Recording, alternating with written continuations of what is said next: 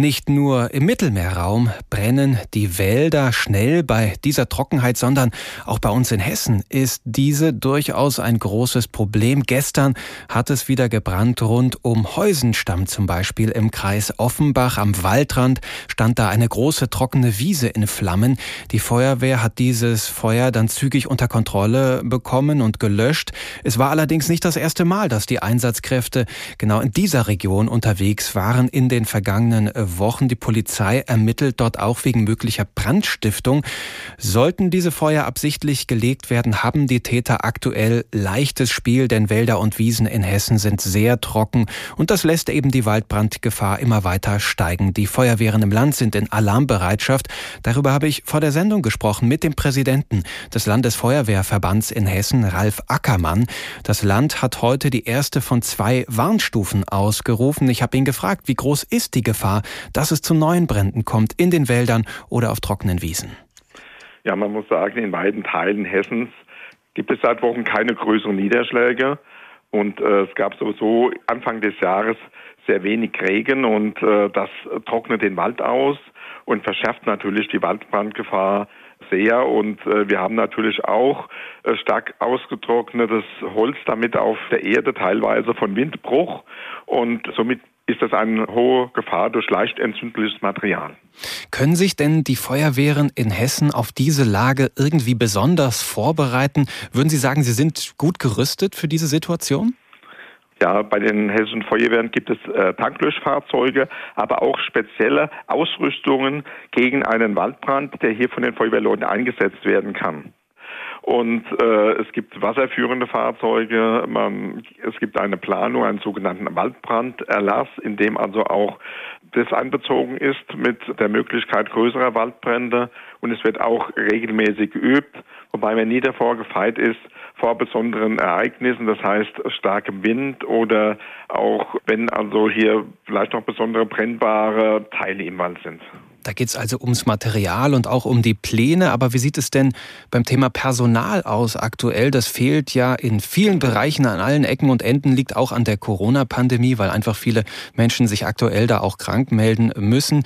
Wie sieht es denn bei Ihnen aus? Haben Sie genügend Einsatzkräfte? Also bisher äh, gab es hier keinen Mangel im Bereich des Einsatzes. Wir haben durch unsere flächendeckende Feuerwehrstruktur schon Ressourcen, die uns zur Verfügung stehen. Sollte allerdings durch eine häufige Brandentwicklung das Schlag auf Schlag kommen, man weiß ja nicht, wie sich das im Sommer entwickelt, könnte es schon zu Personalengpässen kommen, aber derzeit ist das nicht der Fall.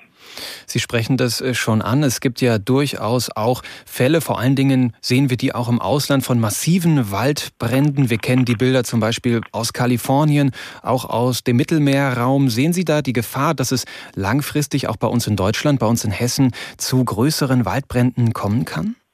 Es besteht schon die Gefahr, dass die Vegetation sich verändert und wir Nadelhölzer stark im Vormarsch wären und diese natürlich, und das haben wir letztes Jahr, wie auch eine Gruppe aus Hessen in Griechenland zur Unterstützung dort war, auch gesehen, man hat hier ölgetränkte, verharzte Kiefern oder äh, Nadelhölzer und die heizen sich in der heißen Sonne auf und äh, sozusagen bei einem Zündfunken explodieren die. Und äh, genau das ist eine Änderung, äh, wie wir sie bisher bei uns im Regelfall noch nicht hatten.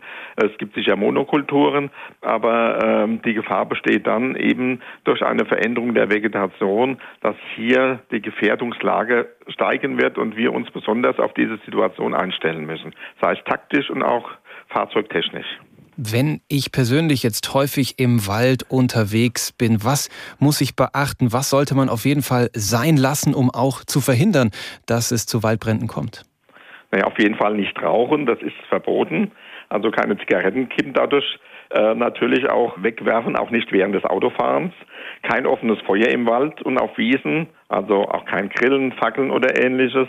Natürlich auch keine Abfälle durch Glas oder so äh, sollte man auch vermeiden. Zufahrtswege für die Feuerwehr und Rettungswege sind freizuhalten.